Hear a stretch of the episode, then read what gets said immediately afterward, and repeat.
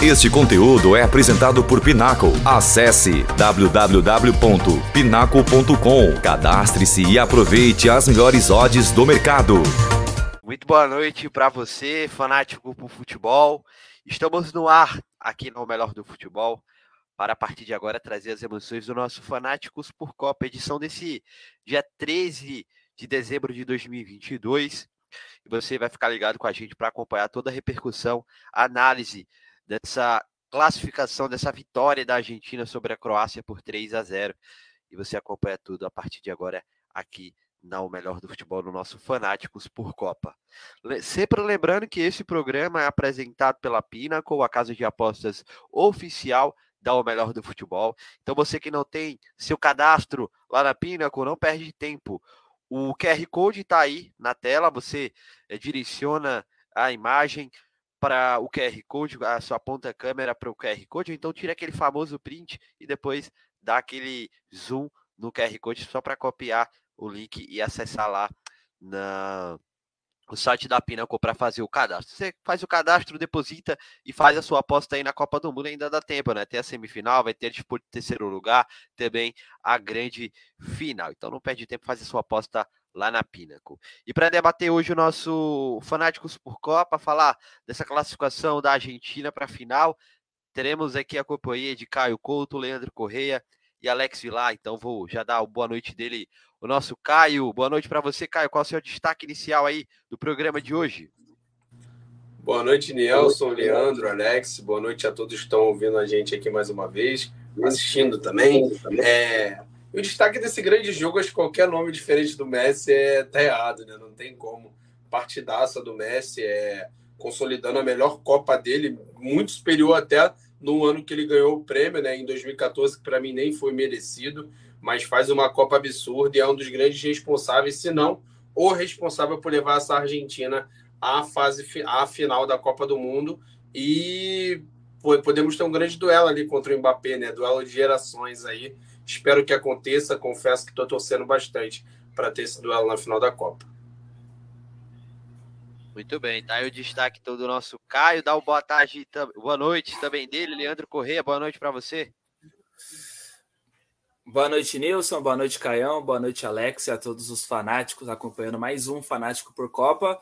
Meu destaque é essa Argentina. Fala-se muito da soberania europeia, fala-se muito é, da questão do domínio dos principais países europeus. Os títulos, os últimos títulos de, em mundiais mostra isso, mas é uma Argentina que nas últimas três Copas chega à sua segunda final e com muitas condições de vencer, independentemente de qual for o adversário no domingo. Então vamos debater um pouco sobre essa Argentina que chega pela segunda vez num período de oito anos à sua segunda final e era tratada como uma geração fracassada e agora chega novamente a uma final de Copa do Mundo com muitos méritos, inclusive complementando a fala do Caião, pelo Messi fazendo a sua melhor Copa, na minha opinião, desde a primeira que ele fez em 2006. Muito bem, tá aí o destaque também aí do nosso Leandro. E boa noite para você também, Alex Vilar, tá com a gente aqui também. Traz o seu destaque inicial aí para a gente começar aí o nosso Fanáticos por Copa. Boa noite, Nelson, Caio, Leandro, todo mundo que está acompanhando a gente. É, meu destaque vai muito de encontro tanto ao que o, ao que o Caio quanto o Leandro falou, é, a seleção da Argentina, para mim, ela tem aquela cara de campeã, até por aspectos fora de campo, enfim, parece que está se construindo a jornada perfeita do herói, né? A seleção que perde o primeiro jogo para um time que é uma zebra, aí vai melhorando, consegue passar de forma difícil da primeira fase, tem um jogo ali difícil nas oitavas, ganha nos pênaltis nas quartas, nas semi passa com tranquilidade, pode ter ali um adversário muito difícil que é a França, enfim, mas vai se construindo uma jornada perfeita, né? A, a, a história de filme para a Argentina ser campeã e também o trabalho do Scaloni, que para mim é o melhor treinador dessa Copa, junto com o treinador de Marrocos, mas para mim o Scaloni faz um trabalho sensacional no comando da Argentina. Muito bem, tá aí o destaque do nosso Alex Vilar para você. Vamos começar, né? Vamos começar a debater essa vitória da Argentina. Vitória por 3 a 0. Todo mundo fez questão aí, grande parte, na verdade. É, vitória o Caio 3 a 0. O, o Caio e o, e o Leandro fizeram questão de destacar a partida do Messi. O Álvares é outro que fez uma grande partida. É óbvio que os olhares serão realmente direcionados para o Messi, porque realmente é um grandioso jogador, dos melhores da história do futebol, e hoje provou mais uma vez isso, né? Mas o Álvares também fez uma grande partida. Eu diria que com o brilho dos dois, a Argentina então vence a Croácia e vai essa final. O placar de 3 a 0 a gente vai aqui contar mais ou menos a história do jogo de forma cronológica, né? Começar ali do início da partida. E a gente pode começar a falar daquele início, porque para mim, por exemplo, eu não vou negar para ninguém que eu estava torcendo para a Croácia. Eu, a Argentina não me desce, então eu estava torcendo para a Croácia. Então aquele início de jogo ele me empolgou bastante. O início da Croácia. A Croácia é, tocava muito bem a bola, envolvia inclusive a Argentina, criava inclusive, mesmo sem muito perigo, mas criava algumas oportunidades.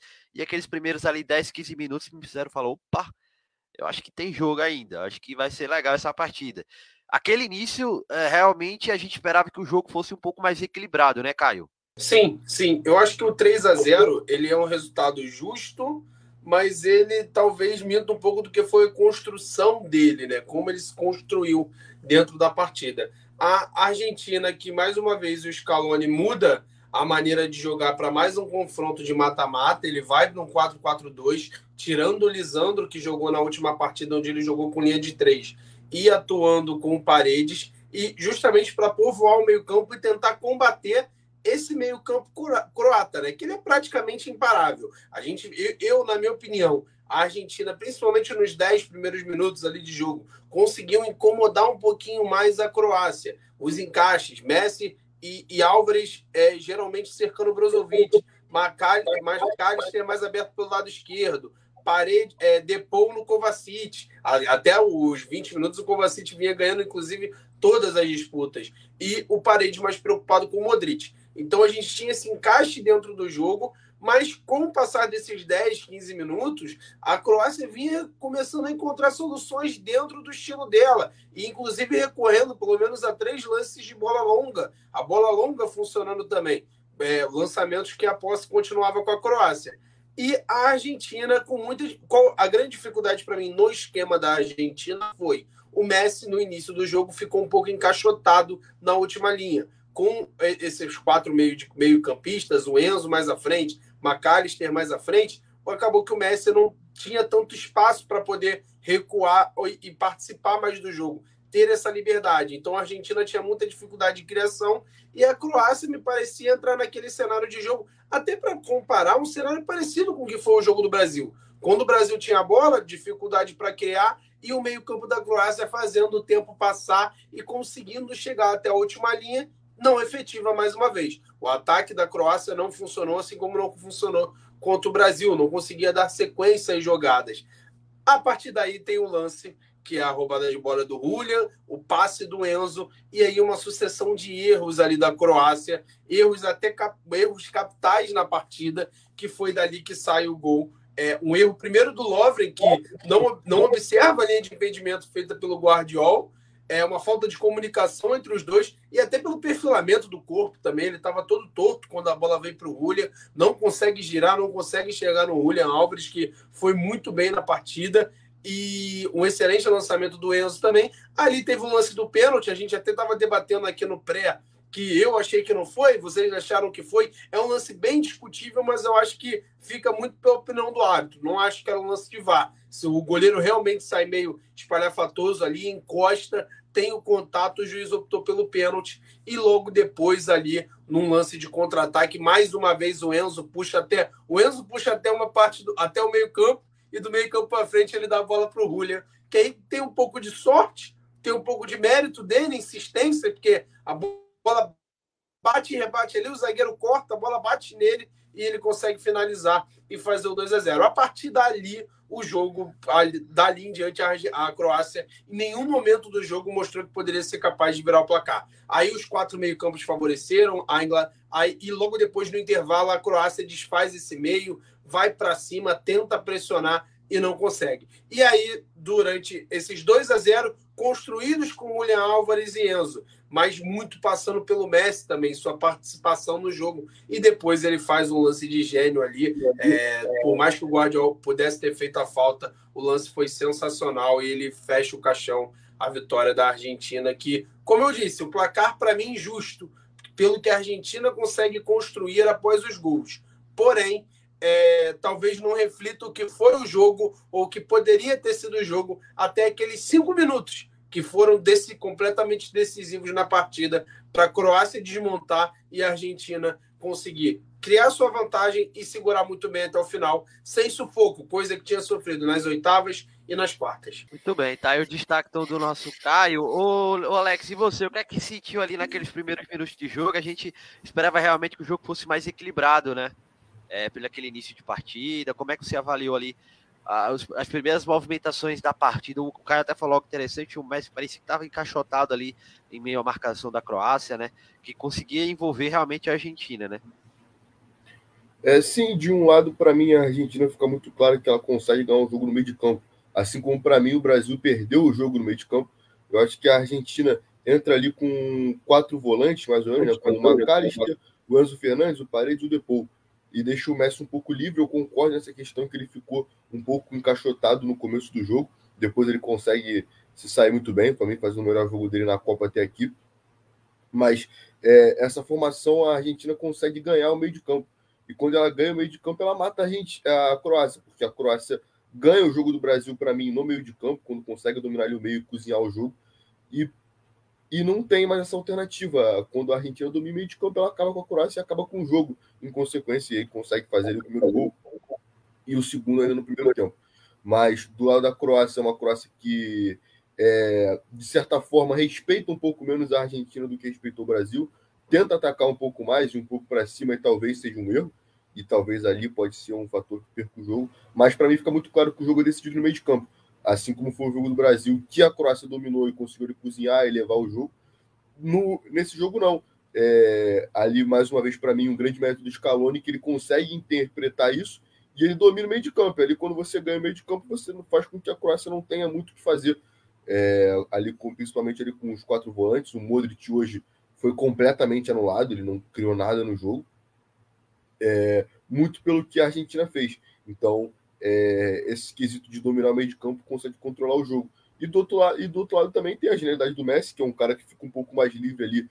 É, esses, ele fica quase do lado né, do, do Julian Álvares, mas um pouco mais livre para recuar um pouco, enfim. Ele fica bem livre para poder se movimentar e aí consegue decidir o jogo o lance do pênalti ali, depois a Croácia não tem muito mais o que fazer, até para mim por isso, por ter perdido é, sua força no meio de campo. Opa, agora sim, estava desligado aqui. Mas vamos lá. É, o Alex falou dessa questão do meio de campo, Leandro, e é, para muita gente se surpreendeu a escalação da Argentina, porque realmente povoou meio campo, né? Deixou ali o Messi e o, e o Álvares na frente, o Di Maria seguiu no banco de reservas, mesmo recuperado de lesão, para povoar o meio-campo. Com certeza, o Scaloni assistiu o jogo do Brasil, viu que o Brasil realmente perdeu o jogo no meio-campo e fez diferente, né? Realmente povoou o meio de campo com bons jogadores né, na volância aí e conseguiu, né, a partir dali, desempenhar um futebol que realmente fizesse valer o placar, né? Exatamente. É, é algo que era o o básico, porém, infelizmente, o Tite acabou não fazendo, porque, inclusive, né, até em off, conversando com, inclusive com o Caião, um dia antes de Croácia e Brasil, chegamos numa conclusão ali, num, num consenso, de que o Brasil, em algum momento do jogo, teria que ter um meio-campo com mais, com mais homens do que vinha tendo, no caso. Com povoar um pouco melhor, porque essa Croácia ela joga em função de três meio-campistas, Brozovic, Modric e Kovacic. Isso é o básico. Porém, não é fácil, porque são três grandes jogadores, principalmente o Modric. Kovacic também um baita jogador, para mim muito subestimado. E o Brozovic também nessa linha de raciocínio, um jogador que ele é muito melhor do que principalmente a imprensa italiana fala, por exemplo, dele atuando na Inter. Ele é muito criticado lá, mas vejo ele um jogador diferente, um jogador de qualidade. E essa Copa do Mundo foi um demonstrativo disso. Só que tem um detalhe: Pazalic, Kramaric e Perisic, que é os atacantes após essa linha de meio campo, eles não fazem uma recomposição para o meio que fortaleça essa Croácia de uma forma que ela consiga construir o jogo através disso. Então, por conta disso, a Croácia demonstrou nos cinco jogos até essa semifinal, que ela era muito dependente desses três jogadores e que até o momento ela não tinha encontrado um adversário que conseguisse taticamente neutralizar isso de uma forma que colocasse ela em risco, por exemplo, como bem tanto o Alex quanto o Caião explicou, no primeiro gol, que houvesse uma roubada de bola através de uma pressão e de uma postura defensiva bem aplicada e pudesse, através disso, protagonizar um contragolpe que fosse letal, pelo menos conseguindo um pênalti. O Brasil não conseguiu isso. O Japão, quando fez o gol, foi numa forma diferente de ataque. A Bélgica não conseguiu. A seleção de Marrocos e Canadá também não conseguiram, até por terem um nível ali é, estilo de jogo, né, um pouco diferente e também facilitou a questão da Croácia, apesar do Canadá ter abrido o placar. Então, por conta disso, o Scaloni levando no jogo de hoje um 4-4-2, o quatro meio-campistas, nitidamente em algum momento do jogo, principalmente do primeiro tempo, isso iria ter uma vantagem, seja numa roubada de bola, seja num passe errado de um dos três meio-campistas, ou até mesmo em algum deslize do zagueiro ou do lateral, com essa pressão sendo bem feita inicialmente por Messi e Julian Alves. E foi o que aconteceu, com o Enzo roubando a bola e acionando o Julian Alves. Então, o que o Scaloni fez é algo que o Japão em alguns momentos tentou, é algo que o Brasil em nenhum momento tentou, e é algo que na fase de grupos a Croácia não teve um experimento que pudesse falar que ela foi testada nesse, nesse ímpeto. Então a Argentina mostrou para a Croácia o antídoto que para a Croácia foi letal e acabou já no primeiro tempo resultando em 2 a 0. Então, o nome da vitória hoje para mim é o Scaloni. Tem a questão do Messi, tem a questão do Julian Álvares, mas o Scaloni mostrou hoje uma maturidade, uma evolução que ele não mostrava, por exemplo, no Boca Juniors. Scaloni treinou recentemente o Boca e vimos na equipe do Boca uma equipe organizada, mas até a página 2 muitos aspectos ali que ele mesmo acabava se contra é, acabava ali não não colocando o que ele iniciava com suas ideias, fazendo algumas mudanças e dessas mudanças levando o Boca a resultados não muito bons, apesar né, de ter chegado numa final de Libertadores, mas vimos que no próprio jogo contra o River Plate algumas decisões não foram das melhores. Mas nessa Copa do Mundo e principalmente nesse jogo contra a Croácia, eu tenho a questão do Messi, a questão do Julian Alves, mas para mim o nome dessa classificação para a final é o Scaloni, porque ele mostra uma maturidade, mostra uma evolução e coloca em jogo um sistema que nitidamente é o melhor, era o melhor sistema a se enfrentar essa seleção, indo de partida que esse, com essa trinca do meio campo era o combustível para o ataque. E esse ataque, ao fazer uma recomposição, não iria ajudar tanto esse meio campo caso eles estivessem ali encaixotados em marcação. A Argentina encaixou nessa marcação. Pazalit e Perisic, por terem características diferentes, não puderam fazer muita coisa para isso. O Caramarite ficou isolado. E aí, dentro disso, McAllister, Paredes, é, Depou e Enzo acabou ganhando meio campo, facilitando muito o jogo do Messi, principalmente municiando muito bem o Julian Alves, que foi um destaque hoje com dois gols. Então, Nilson, vejo o sistema 4-4-2 hoje. O ponto de partida para complementar a fala do Alex de que até o momento também concordo, o Scaloni é sim o melhor treinador até o momento da Copa do Mundo. Tem a questão do Regrag, que chegou em setembro, uma coisa também muito difícil de se fazer, ele está fazendo, que é levar o Marrocos para uma semifinal, mas em questões táticas, e vale lembrar, perdendo jogadores antes dessa Copa, o que o Scaloni mostrou hoje foi uma coisa que me surpreendeu. Eu não esperava uma Argentina tão, tão aplicada dentro de uma fragilidade já nítida de uma Croácia muito forte pelo Dalit, mas que, como qualquer outra seleção, tem suas fragilidades e hoje elas foram muito expostas por conta dessa postura muito bem feita pela seleção argentina.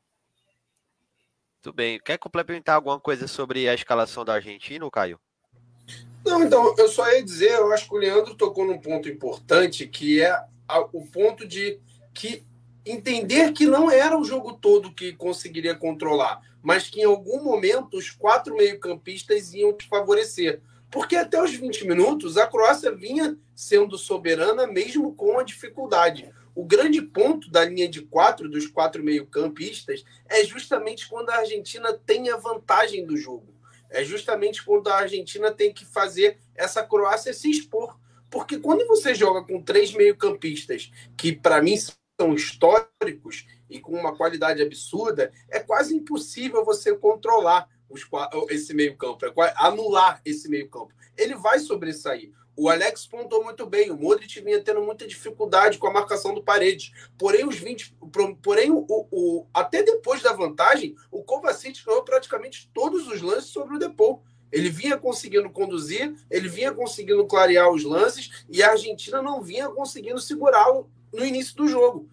Então, é, era entender. Eu preciso incomodar. Eu não vou conseguir anular, mas eu posso incomodar. Eu posso incomodar esse meio-campo. Como eu vou fazer? Mexendo. Como ele fez contra a Holanda. Contra a Holanda, qual era o, o grande ponto da Holanda? A Holanda, no jogo contra os Estados Unidos, anulou o tripé de meio-campo e, e, conseguiu o corredor para o Dumfries, que brilhou naquela partida. Eu igualei o esquema, eu coloquei dois alas para fazer esse acompanhamento e tirar um pouco o espaço do Dumfries na partida. Funcionou. Para esse jogo, o que, que eu precisava fazer? anular o meio-campo. Eu precisava tentar parar o meio-campo croata. Eu coloco quatro jogadores. Aí o, ponto que o Leandro citou. Uma hora isso vai me favorecer. Uma hora o cenário vai ficar favorável. A gente viu contra, contra a seleção da Croácia, eu vi muita gente dizendo: ah, o Brasil melhorou no segundo tempo.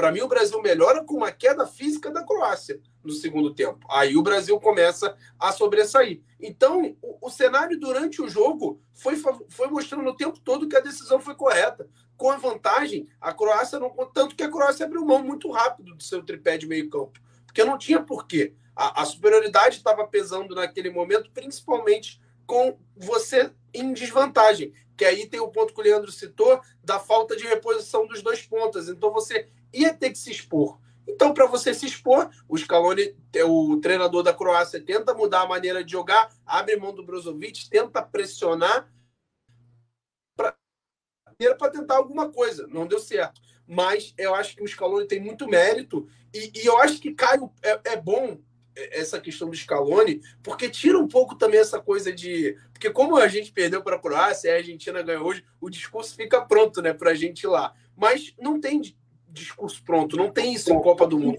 O Scaloni não ganhou nada na carreira dele como treinador. E ele chega numa, Copa, numa final de Copa do Mundo. E a gente tinha o Tite completamente renomado, com um trabalho excelente nos seis anos que ficou à frente do Brasil e não conseguiu vencer. Então não tem discurso pronto, não tem roteiro certo. Ah, porque eu não tenho treinador brasileiro capacitado, ou porque o treinador estrangeiro não, não, não vai saber trabalhar a seleção. Não existe isso. Existe um roteiro que é Copa. E, e em Copa, é, eu sempre destaco três pontos: tático, técnico e a questão do mental. E o Scaloni foi muito bem depois que perdeu para a Arábia. O Scaloni achou alternativas, colocou o Enzo, colocou o Julian Álvares, os meninos responderam, o time evoluiu. Então, e é corajoso mudar, você fazer o que ele fez contra a Holanda, abrir mão de um ponta para colocar um zagueiro é corajoso. Imagina o Tite abrindo mão do Rafinha, por exemplo, para colocar o Militão, Danilo, Alexandre, todo mundo na zaga. Então, é, eu concordo com os amigos, acho que o Scaloni é o melhor técnico dessa Copa e ele tem muito mérito por ser um treinador corajoso. Um treinador que acredita na, nas suas crenças, enxerga o que está acontecendo, respeita o campo. Eu gosto muito de dizer isso, que eu acho que a gente tem nossos jogadores de confiança, mas eu acho que numa Copa a gente tem que respeitar também a questão campo. A gente está vendo uma França por exemplo, que para mim é, é, é, também o Deschamps está no meio aí, porque depois de todos os problemas que ele teve, conseguir fazer essa França funcionar na Copa tem muitos méritos, com jogadores até que estavam em baixa, caso do Rabiot e tudo mais. Então, com o Giroud, o Giroud, confiando no Giroud mais uma vez, o Giroud uma excelente Copa, acho um dos jogadores mais subestimados do futebol. Então, assim, existe você dar espaço, existe a confiança, mas existe você respeitar o que o campo está mostrando. Isso foi uma coisa que eu senti falta no Brasil e Croácia. Eu acho que talvez em algum momento abrir mão de certos jogadores de confiança, até já dentro da partida, poderia ter feito o Brasil ter um resultado diferente. Então, isso já é uma coisa que eu achei que eu vi e vejo no escalão o tempo todo. Corajoso, não tem medo. É isso, é arriscar. E faz o Messi ficar à vontade, né? Porque o Messi, acho que muito do, desse Messi que a gente está vendo na Copa tem a ver com, com o quanto que ele está à vontade, do quanto que ele não tem 100% da responsabilidade de resolver, como foi em outros momentos, e essa liderança e essa harmonia dessa seleção argentina foi construída por ele também. É, Nelson, só rapidinho destacar um ponto. Não é isso de encontro que o cara falou do Scaloni. Para mim, cara, o maior mérito dele é ele conseguir mudar a seleção da Argentina sem perder a essência do jogo. Ele consegue mudar, ele muda nesse mata-mata várias vezes, mas você percebe que a equipe não perde a sua essência de jogar. Assim, não perde a forma de jogo, por mais que ele, que ele mude de alguma forma. Eu acho isso um mérito muito grande do Scaloni, até por ser um treinador jovem, ele conseguir demonstrar essa maturidade no maior palco do mundo. Né? É verdade, tá aí também o destaque do Alex. É, e a gente falou aqui um pouco sobre a questão do primeiro gol da Argentina, né? A questão do pênalti ou não. De fato, foi um lindo passo do Enzo Fernandes, acionando ali o Álvares, né? O goleiro acabou que saiu todo errado na jogada e acabou abrindo brecha para esse pênalti que foi marcado. Mas é, e aí o Messi bateu muito bem, né? Bateu muito firme. Ah, é, eu acho que todo mundo, quando o Messi vai para a bola no pênalti, fica. Eu, particularmente, eu fico assim, meio. Será que vai? Messi tem um histórico realmente.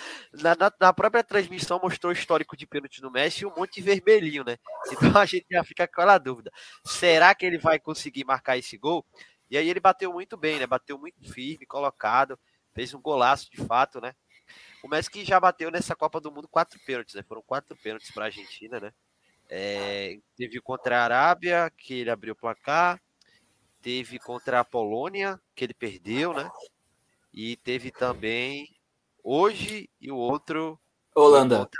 Holanda, né? Isso, quatro pênaltis, três convertidos e um desperdiçados. E aí a, a Argentina abriu o placar, e o Caio até já falou disso, o Leandro também. Mas a Croácia parece que sentiu muito gol, né, Alex? E logo após o. Não demorou, acho que não demorou nem 5 ou 6 minutos, né, para fazer o 2 a 0 O primeiro gol saiu ali com 31, né? Com 38, já saiu o segundo gol ali. É, e um, um, gol que saiu de um escanteio, né? Cobrado pela Croácia. A Croácia cobra o escanteio, cobra muito mal.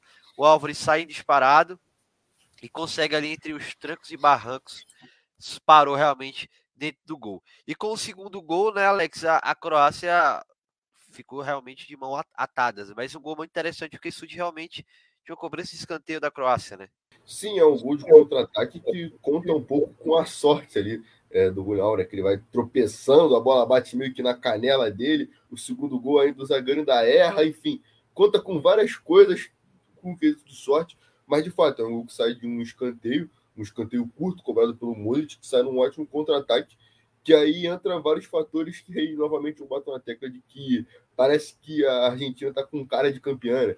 porque são essas coisas que vai construindo uma equipe forte no, com o passar do campeonato. Mas é, é isso, de fato, quando a, tem um segundo gol ali aos 39, acaba o jogo, né? No segundo tempo, no final do primeiro tempo, a, o jogo ainda vai ali meio que cozinhando, quando tem um intervalo é, até na própria transmissão, e todo mundo, pô, a Croácia gosta de ir para a prorrogação, a, Argentina sofreu contra a Austrália, quase sofreu, tomou um empate no finalzinho, conseguiu sofrer os dois gols né, contra a Holanda, mesmo com a classificação, mas não acontece. O segundo tempo não existe jogo, né? Não é que não tem jogo porque jogo não acontece, o jogo fica chato. Esse jogo porque a Argentina não tinha nenhuma vontade de pressionar e ela ia cozinhando o jogo a Croácia tinha a bola, mas não conseguia fazer muita coisa ali. O jogo é, acaba, acabava sendo cozinha, a Argentina cozinhava o jogo com muita tranquilidade. E aí sai o terceiro gol, que o. Enfim, o Gvardiol é humilhado pelo Messi, o Messi acaba com ele na jogada inteira. E aí acaba até sendo o contrário. A Argentina fica mais com a bola, o Scaloni faz algumas mudanças, mas é um jogo que depois do segundo gol não tem jogo, porque a Argentina não tem nenhuma vontade, acaba cozinhando o jogo até espertamente, e a Croácia não tinha forças para tentar reagir ou tentar fazer alguma coisa, ia criando ali, teve duas chances interessantes, teve uma bola que é, o goleiro da Argentina acabou falhando ali, quase deu um susto, mas nada que levasse perigo ou que levasse a acreditar que a Croácia poderia esboçar uma reação. É um jogo que depois do 2 a 0 realmente acaba o jogo. Né? É, e não por falta de tentativa, né? O Caio até já citou isso, mas na volta para o intervalo, é, a, a Croácia já veio com duas mudanças. Né? Entrou ali o Vlasic, o Osic, nas vagas do, do Passalit e do Sousa. E demorou acho que cinco minutos com bola rolando. Ele lança o, o Petkovic na vaga do Brozovic. Então foram três mudanças, né, Caio, para tentar fazer algo de diferente no segundo tempo. Mas a Croácia ela até tinha bola, mas ela, ela não conseguia finalizar Né? Não sei se faltava qualidade ou realmente a Argentina estava bem postada na marcação, porque de fato, com 2 a 0 no placar, a Argentina mais estava se preocupando e ali tentar manter o jogo da, da forma que estava, recuando, mas sempre com muita responsabilidade. E, mas a Croácia parecia que tinha, a bola, mas sabia o que fazer. Não conseguia finalizar, né, Caio? As mudanças até surtiram efeito de forma de que a, que passou a ter mais a bola, mas não finalizava, né?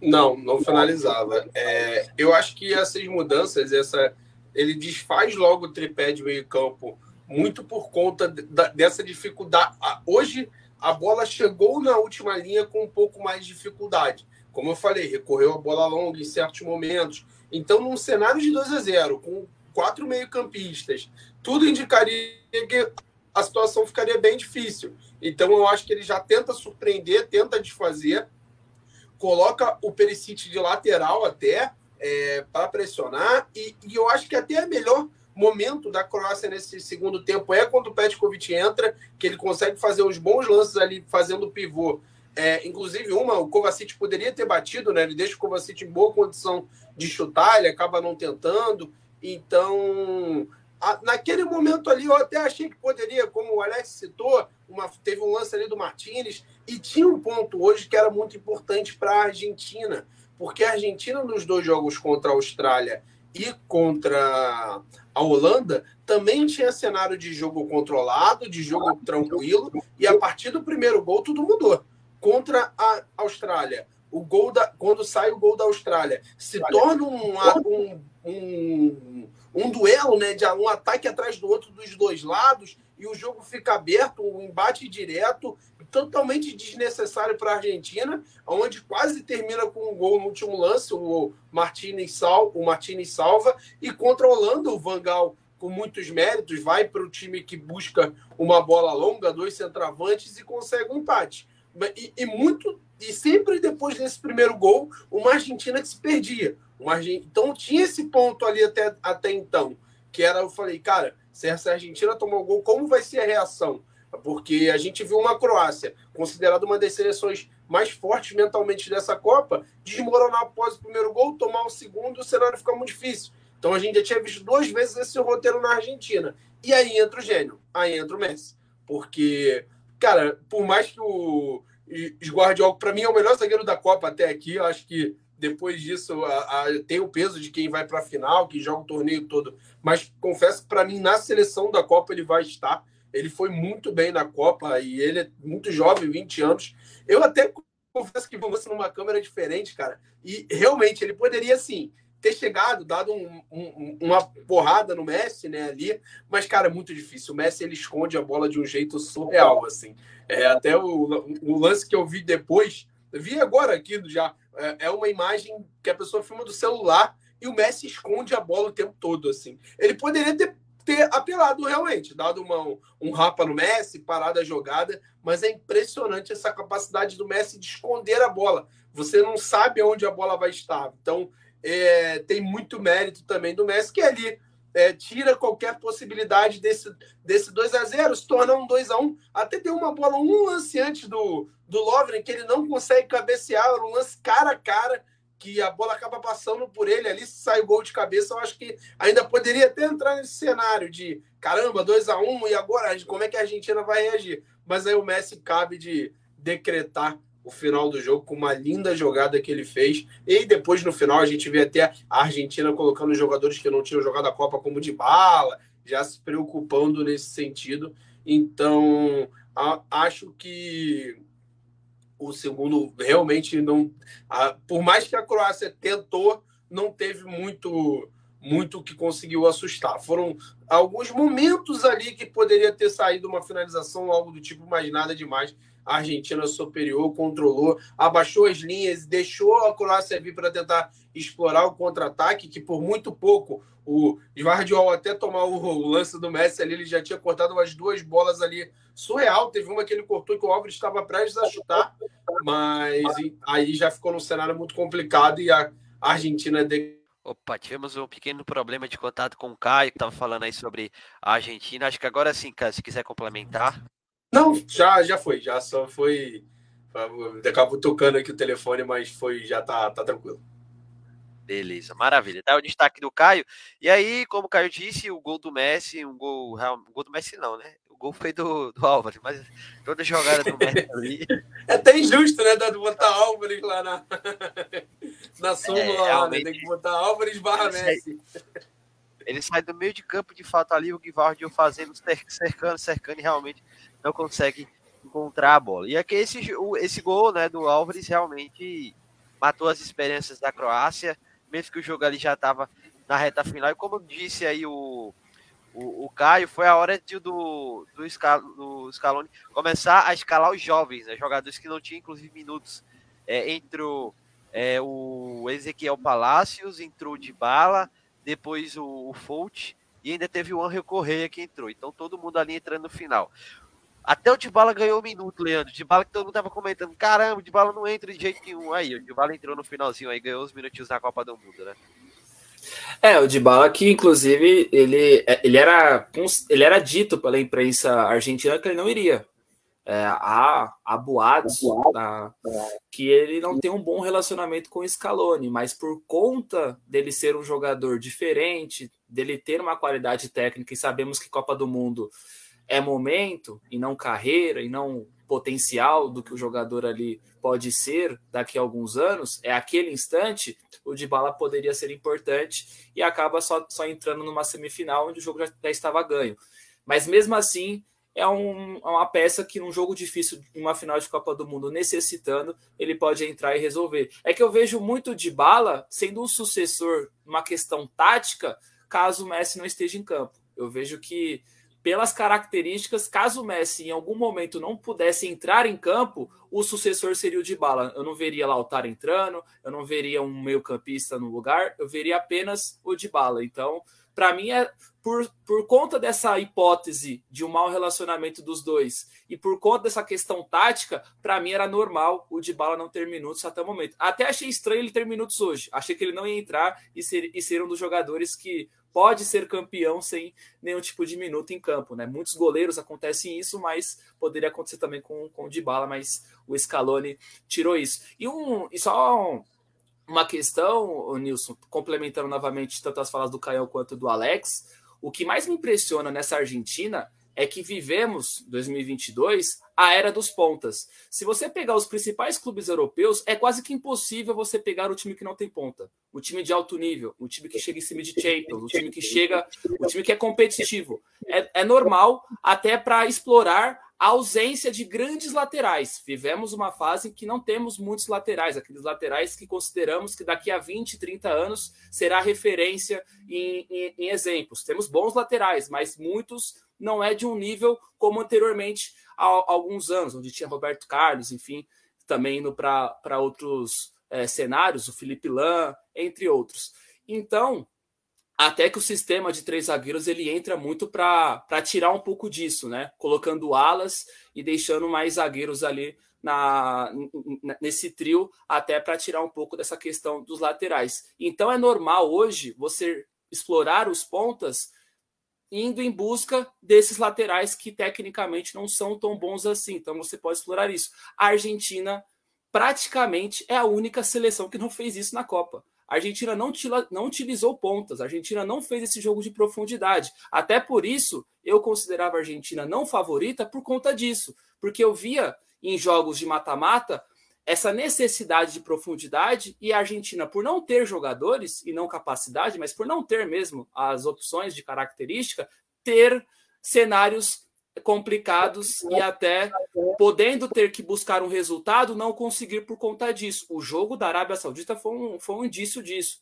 O jogo da Arábia Saudita, o Scaloni coloca o Acunha, coloca o Montiel justamente para buscar essa profundidade que não tinha com seus atacantes, porque não, não tinha essas características. O Di Maria já também com 34 anos, não vai ser aquele jogador que vai toda vez na linha de fundo, vai ser um jogador fazer uma, algo parecido com o que o Messi faz, enfim. E mesmo assim, a Argentina chega na final com os seus gols quase que 100% construídos pelo meio. Uma região que é muito difícil hoje de ser explorada nesse num futebol de uma intensidade física muito grande. O gol, o, o, gol do Molina, que abre o placar contra a Holanda, é um gol espetacular, porque o Messi encontra o Molina se você for parar a imagem, tem pelo menos cinco ou seis de laranja. E ele encontra esse passe. Se analisar o gol contra a Austrália, a própria França teve muitas dificuldades de fazer o jogo por dentro. A França consegue vencer a Austrália utilizando os pontas, acionando o Giroud, fazendo essa profundidade. E a, e a Argentina, numa facilidade grande, consegue encontrar o gol contra a Austrália, o gol do Messi, numa, numa rotação de passes dentro do meio campo da Austrália, que era o grande forte da seleção até então, ali nas oitavas. Contra a Holanda, a mesma coisa, e hoje contra a Croácia, idem. O jogo que o Brasil não conseguiu fazer por dentro, com muitas dificuldades, que o Neymar acaba encontrando numa genialidade no primeiro tempo da prorrogação, a Argentina conseguiu fazer hoje de uma forma um pouco mais natural e através também das características táticas.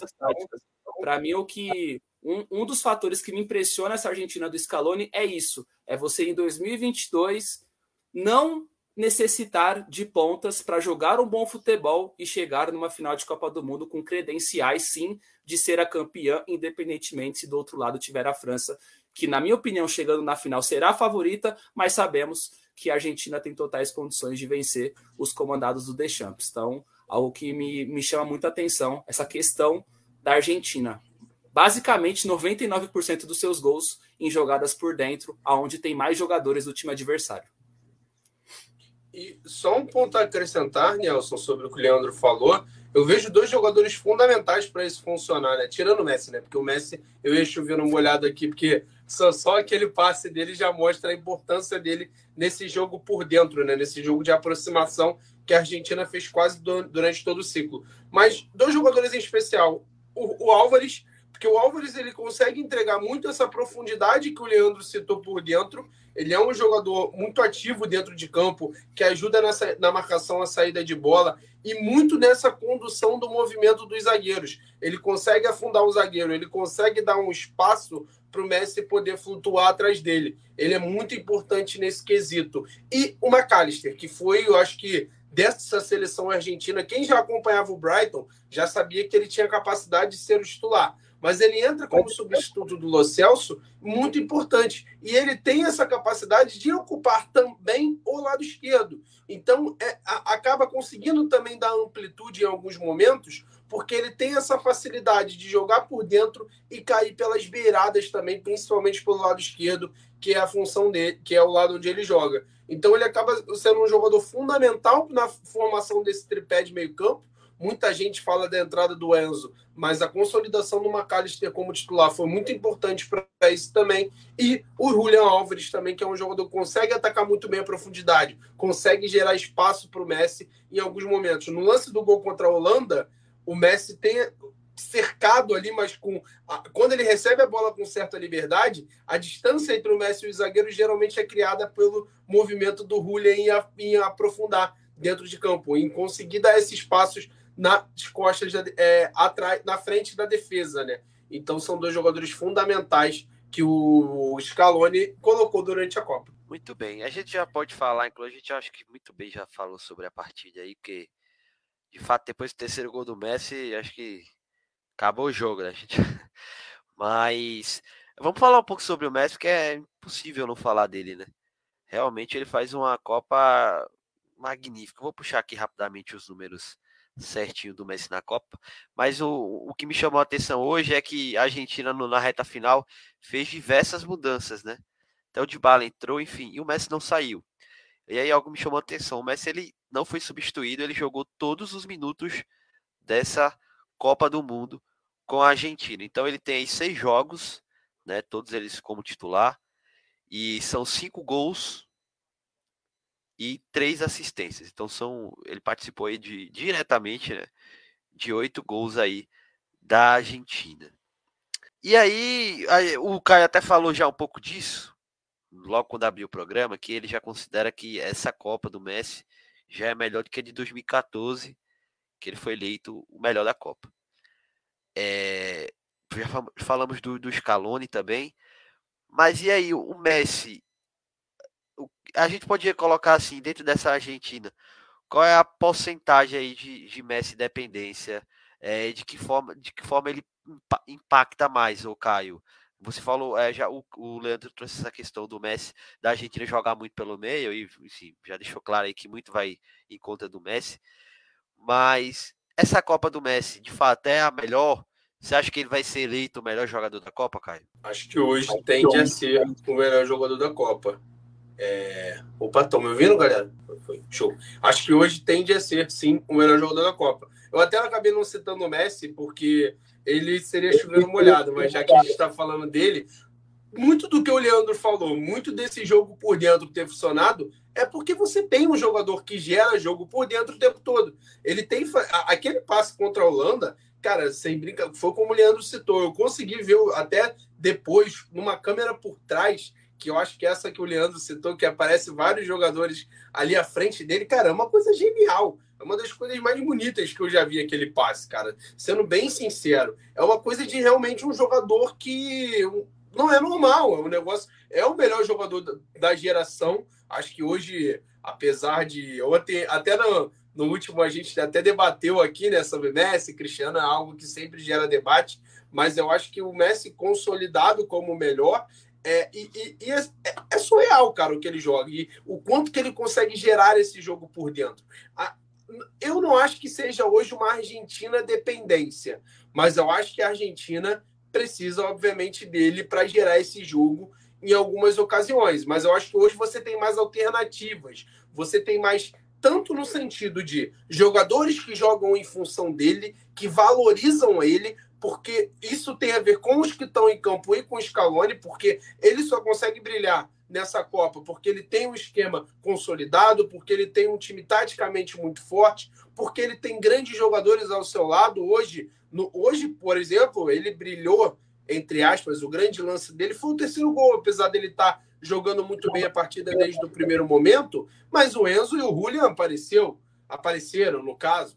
Então ele tem gente para dividir essa responsabilidade e jogadores que, que e, e, jogadores que fornecem também muito bem ele. Então acho que é uma construção onde o Messi é o pilar e qualquer time que ele passar ele vai ser, porque é pelo jogador extraordinário que ele é.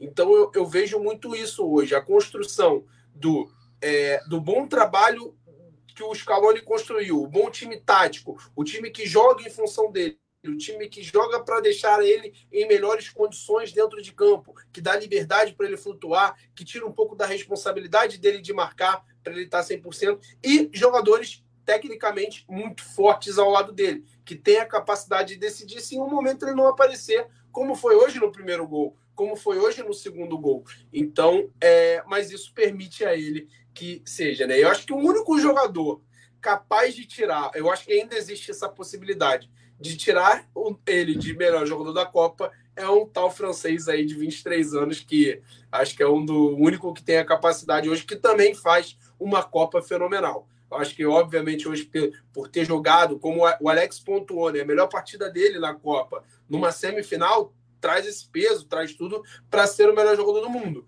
o melhor jogador da Copa. Mas por outro lado, tem o francês também que está muito é, que está muito bem na competição que tem sido uma peça fundamental dessa França e que também tem um time que joga em função dele e que é muito parecido nesse contexto. Um time que o Deschamps, mesmo com os desfalques, conseguiu organizar, estruturar e que isso acaba potencializando o Mbappé. Então, como no jogo passado, quando, como, quando ele teve o melhor lateral direito do mundo, o tempo todo ali com ele, né? Acho que já citado por alguns jogadores que o Walker é o mais difícil de ser ultrapassado, ele teve o Giroud para aparecer, ele teve o Chouameni, ele teve o próprio Rabiot, que faz uma Copa excelente, o Griezmann, que é um gênio também, que, cara, é, para mim, tá no mesmo. No, no, tá nessa briga também de melhor jogador da Copa, não aparece tanto, mas é um recital todo o jogo dele, tanto que ele agrega para essa seleção. Então, existe uma boa concorrência ainda, acho que não está decretada, mas acho que caminha assim, até pelo peso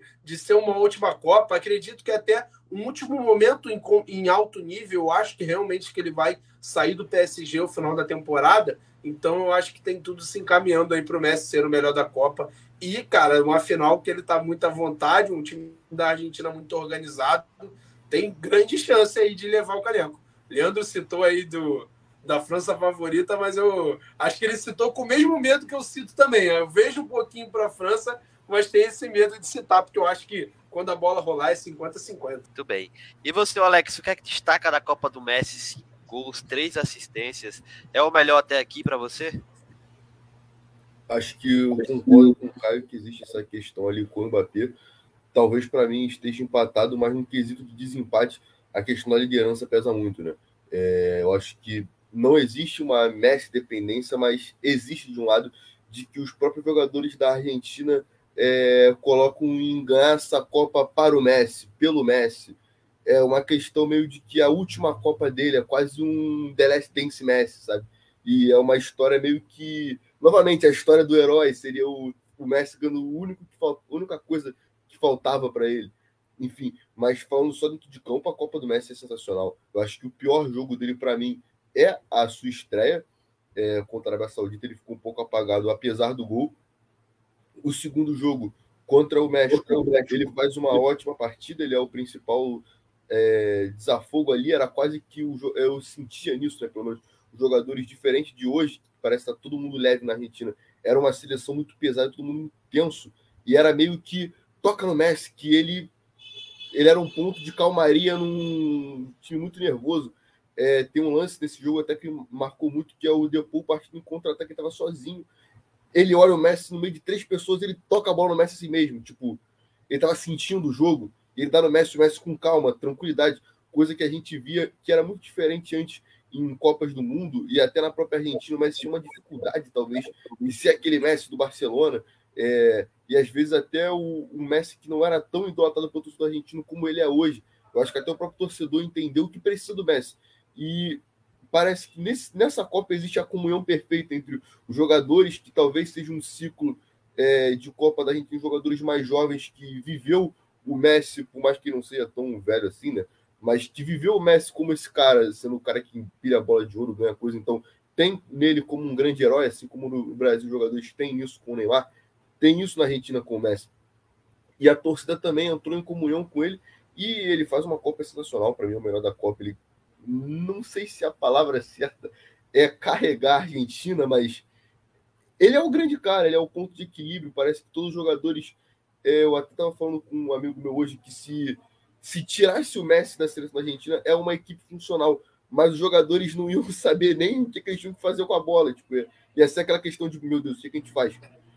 Porque ele é muito crucial, além do que ele vem fazendo dentro de campo. Acho que o terceiro gol, que nem é dele, mas o que ele faz com o Vardiol mostra muito, né? Ele acaba com um jogador de 19 anos, mas ele destrói o Vardiol e ele dá o passe ali para fazer o gol do foi do Julião Alves ou do Douglas Fernandes? Agora me fugiu, acho que foi do Julião. Alves. não lembra nem quem fez o gol. eu tô falando porque quando eu fui falar do gol também eu não lembrava quem tinha feito. O Álvares. Foi o Álvares. Né? Enfim, mas é uma Copa sensacional. Para mim, ele fica ali nessa. Para mim, tá empatado em quesito de atuação com o Mbappé, mas eu acho que para a FIFA no final vai acabar desempatando para o Messi por tudo que significa essa atuação dele nessa Copa. Muito bem. E você, Leandro, o que é que destaca sobre o Messi? Destacar a questão do treinador. Essa é a quinta Copa do Messi.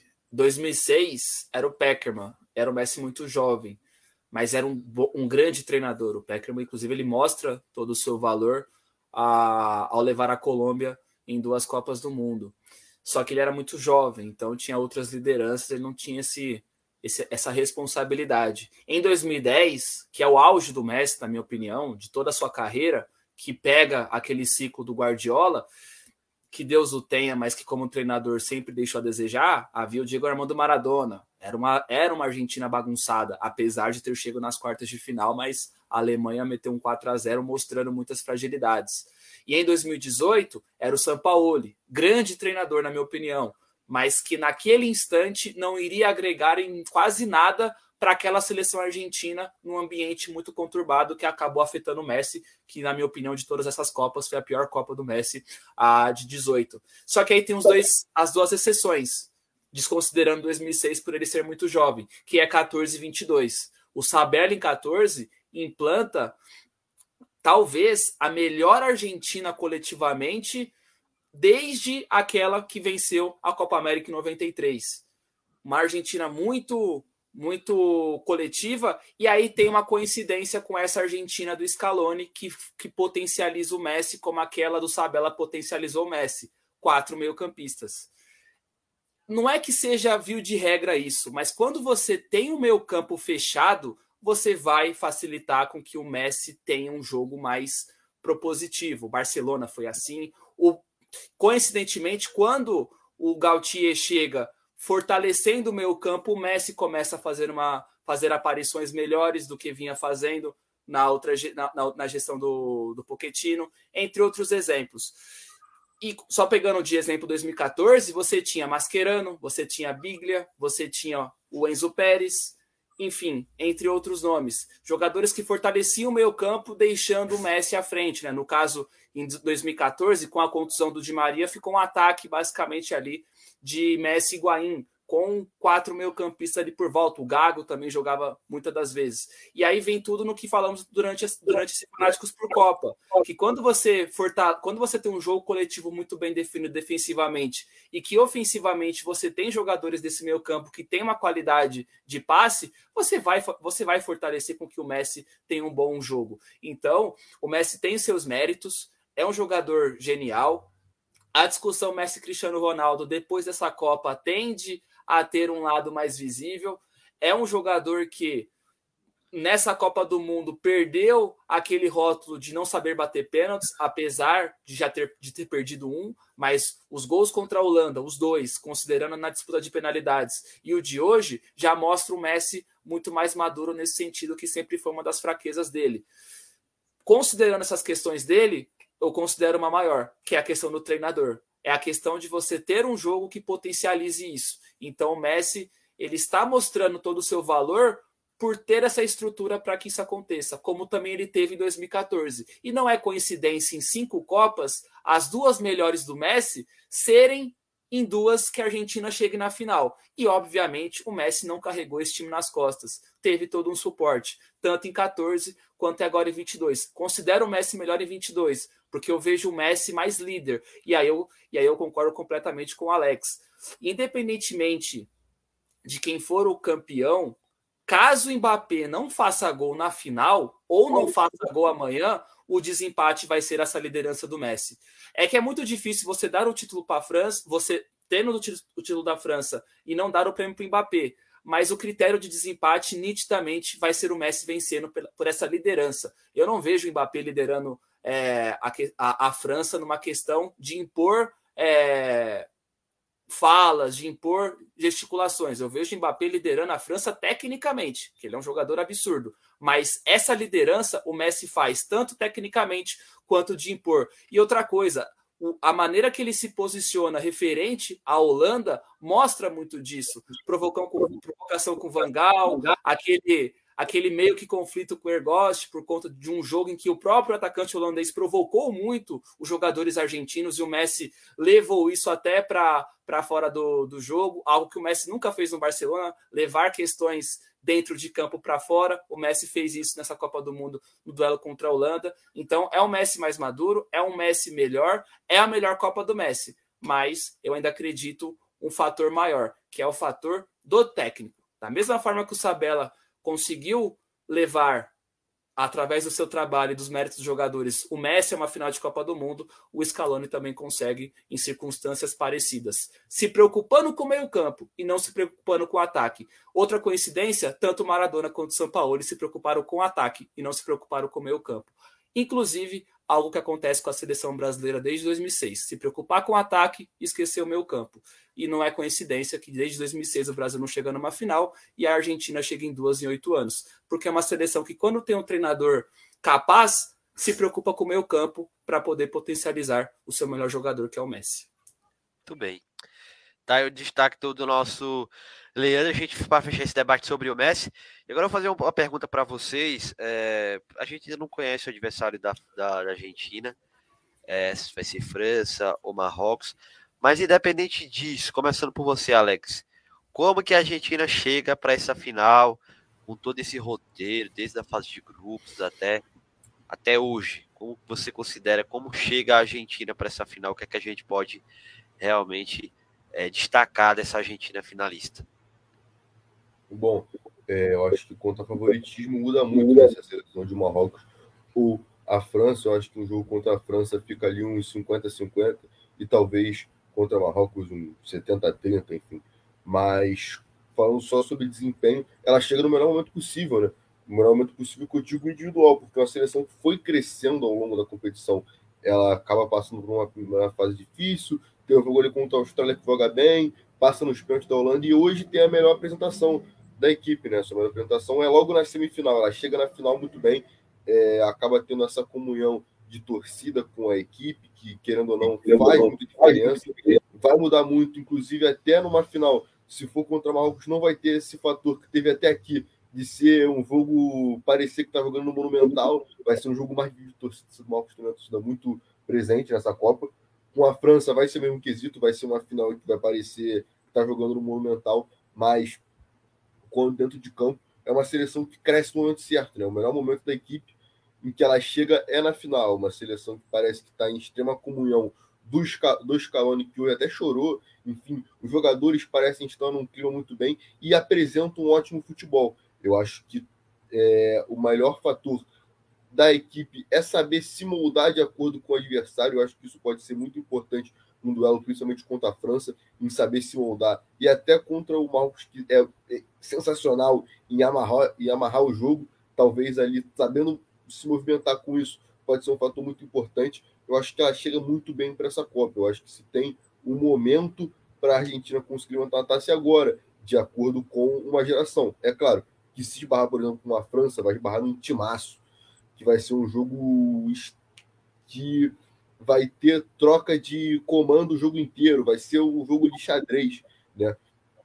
Mas a Argentina chega muito bem, chega com um elenco muito forte e com um ótimo treinador. A gente vem destacando o trabalho de Scaloni que é um novo treinador e se prova, né? Ele consegue trazer de volta esse orgulho da Argentina, esse favoritismo, e ele se prova durante a Copa, é, porque começa muito mal e, novamente, vai numa crescente. Isso é muito importante numa Copa do Mundo, você saber crescer durante a competição, ainda mais numa, numa competição de mata-mata. Então, acho que a Argentina chega com muito bem para essa final.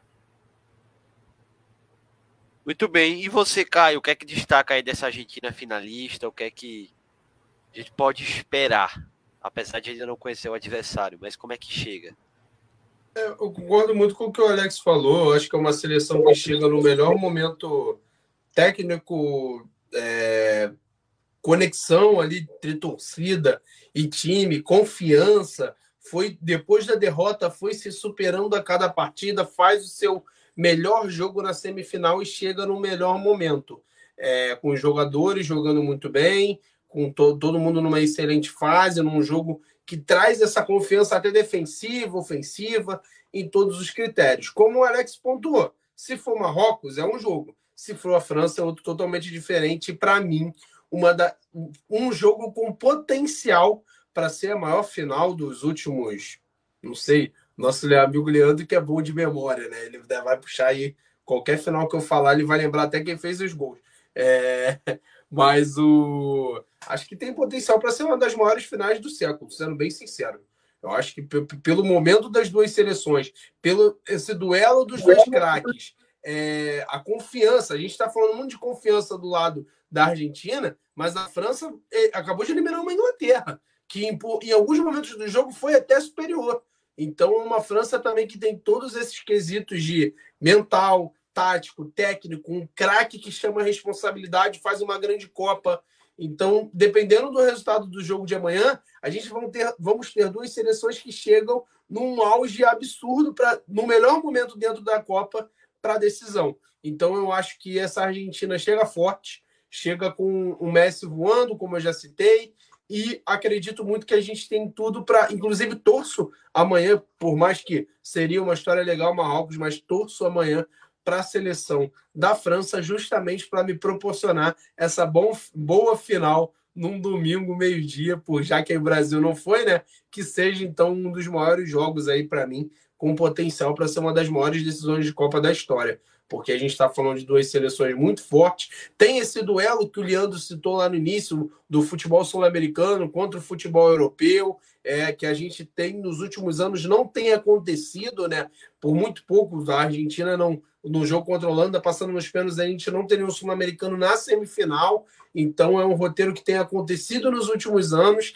Então, é interessante ver um sul-americano chegando também na disputa, tirando 2014, né, que a própria Argentina chegou, a gente não via, não via desde 2002, né? Foi 2002, 2014 e agora a Argentina consegue em 2022 também.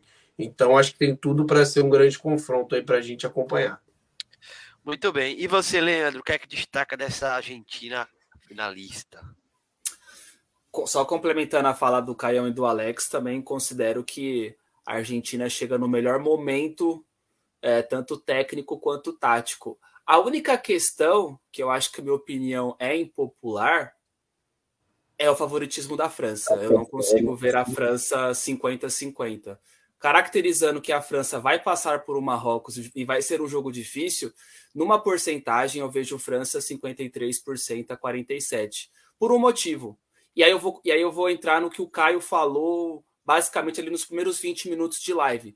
Essa Argentina não me mostrou uma Argentina preparada para buscar resultado.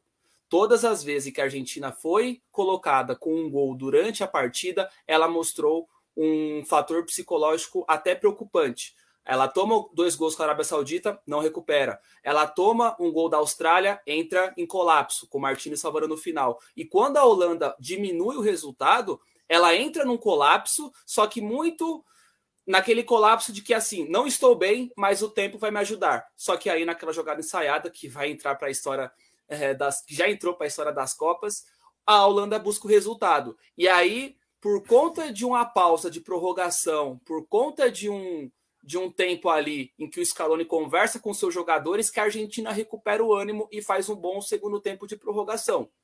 Ao contrário da França. A França mostrou um preparo psicológico absurdo no último jogo contra a Inglaterra quando a Inglaterra melhora no segundo tempo, empata a partida, tem volume de jogo para virar, virar a partida, e mesmo sem o Mbappé neutralizado pelo Walker, o Griezmann entra no jogo. E aí acaba tendo o Deschamps impondo um plano B que funciona muito bem, que é o Griezmann sendo mais ativo e o Giroud aparecendo ali fazendo o gol. Então, por conta disso, eu vejo a França preparada em todos os cenários possíveis, saindo com 1 a 0 atrás, fazendo 1 a 0 ou levando uma, um segundo tempo para o empate. A Argentina eu não consigo ver. Eu vejo uma Argentina muito preparada assim para levar um segundo tempo com 0 a 0 e para abrir o placar.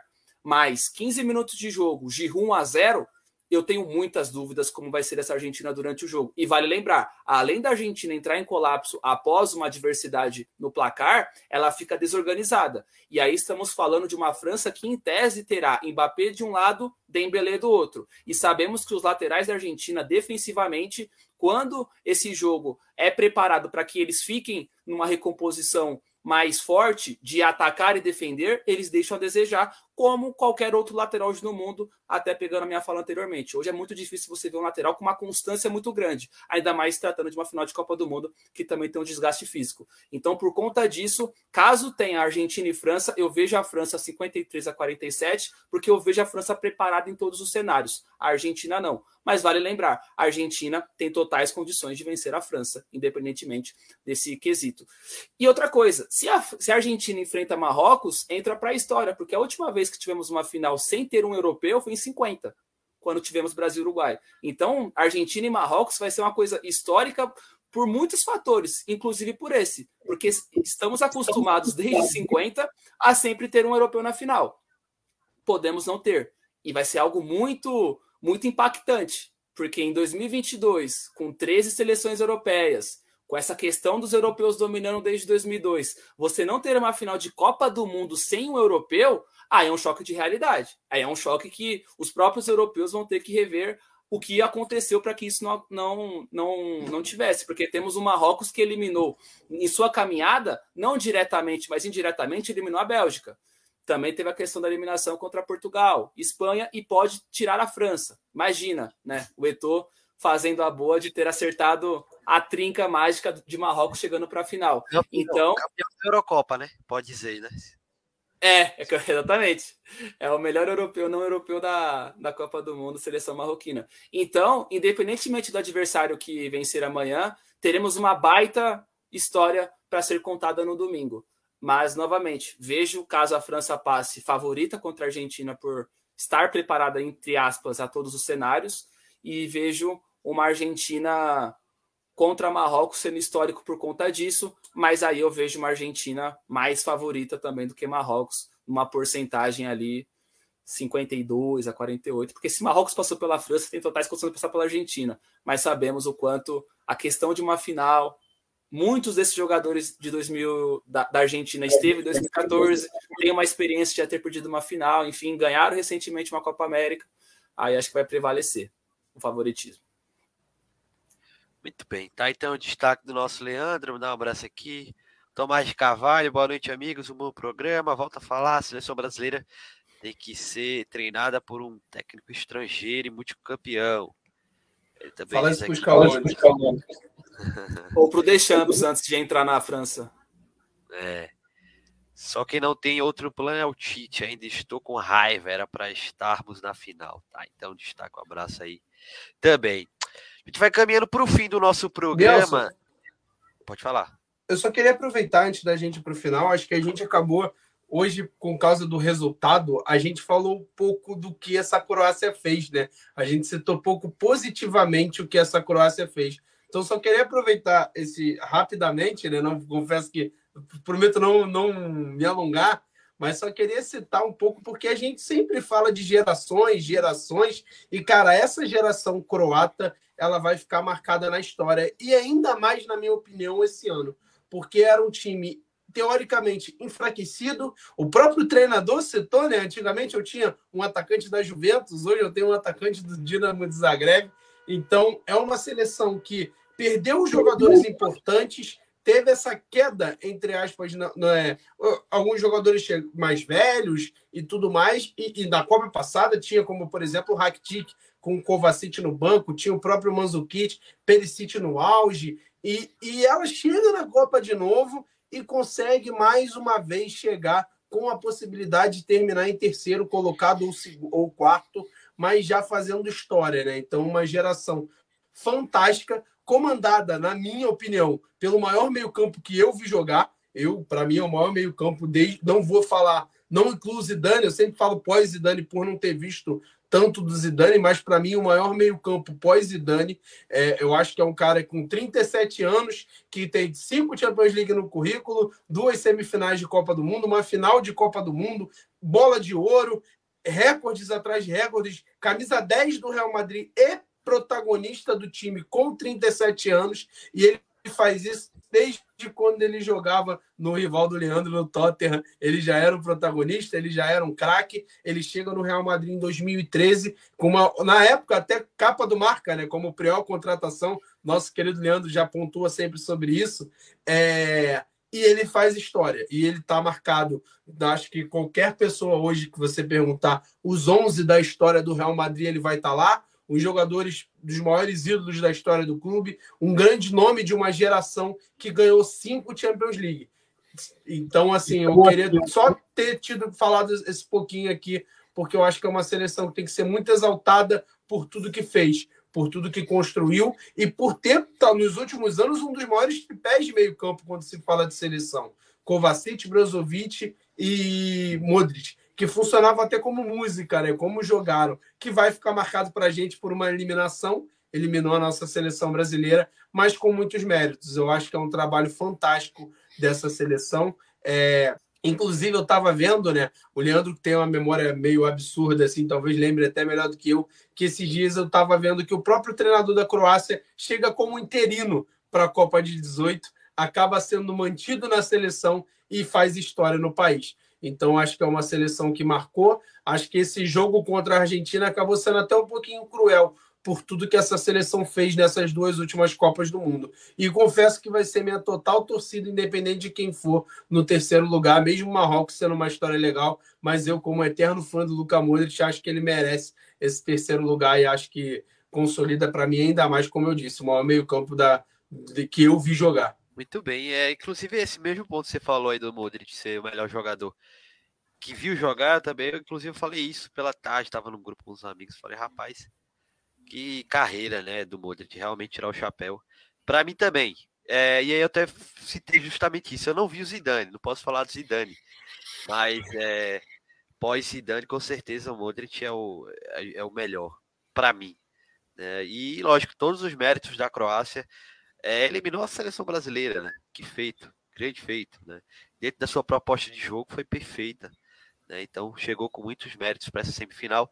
Caiu, não jogou muito bem hoje, é verdade, mas fica aí todo o mérito de ter chegado onde chegou e ainda pode conquistar esse terceiro lugar, que seria bem digno para os croatas, né?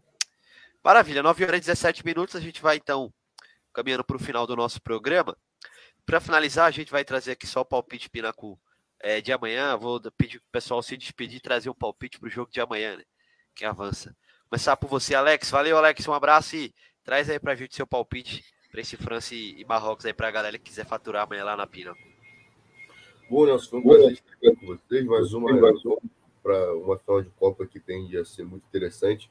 É, com dor no coração, eu queria que o Marrocos ganhasse, mas eu acho que um bom palpite é a França passando e ambas as equipes marcam. Acho que os dois equipes vão fazer gol no jogo da manhã. Muito bem, tá aí. Então, equipe França para avançar, as equipes marcam as dicas aí do Alex para você faturar lá na Pinnacle. E você, Caio? É, primeiro, agradecer mais uma participação. Hoje foi um dia até especial, né? Eu e o Leandro, a gente é amigo pessoal, a gente conversou quase todo dia dessa Copa. Então hoje foi legal também. Você também sempre a parceria. O Alex, acho que é o cara que eu mais fiz transmissão até hoje, desde que eu entrei na rádio. A gente está sempre junto aí. Então, queria agradecer por, essa, por mais uma participação. E citando aí que eu também acho que Marrocos seria uma história fantástica, mas vai ser complicado. Acho que essa França aí passa. E vou botar um palpite para um golzinho do Giroud, né? Já que o homem está iluminado, pode fazer a fezinha lá no gol do Giroud qualquer momento que acho que vai dar certo. Muito bem, tá aí, Giroud para marcar então. França para se classificar. E você, Leandro? Primeiramente, satisfação imensa, Nielson, Caião, Alex. Bom, no, no embate Mbappé e Hakimi, eu acho que vai ser melhor para o Mbappé. Então, uma dupla aí, qualificação da França e gol do Mbappé. Acho que o Mbappé não terá problemas como teve com o Walker nesse último sábado amanhã. Vejo o Mbappé levando vantagem aí contra o seu companheiro Hakimi. Olha aí, unânime então a classificação da França amanhã para você apostar lá na Pínico pro Leandro, então, o gol do Mbappé. Tá, então, a gente já tem uma finalista, a Argentina. A Argentina tá na final da Copa, bateu a Croácia por 3 a 0 Amanhã, às 4 da tarde, se enfrentam então França e Marrocos para definir essa segunda vaga aí na final da Copa do Mundo. A gente volta então amanhã às 8 da noite, ao vivo aqui com nossos fanáticos por Copa, essa quarta-feira, para repercutir então a classificação do último, segundo finalista, né? Então a gente conta com sua audiência também amanhã às 8 da noite. E um abraço para você que está nos ouvindo aí pelo Spotify, por Disney depois, né? É, o nosso programa vai para as plataformas digitais após a exibição ao vivo das nossas redes sociais. Então, um abraço para todos que estão nos ouvindo também aí na, nas plataformas digitais, nos aplicativos de rádios, né, como Rádiosnet, CX Rádios, Rádios Online. Um abraço para todo mundo também lá no nosso site, o melhor do futebol.com. Então, agradecer a participação de vocês, a audiência de sempre, a companhia. A gente agradece e volta amanhã, então, 8 da noite ao vivo, tá? Com Fanáticos por Copa, para trazer, então, todos os destaques para é, debater a classificação do segundo finalista para a Copa do Mundo. Então é isso, valeu, até a próxima. O melhor do futebol passando a emoção que você já conhece. Tchau.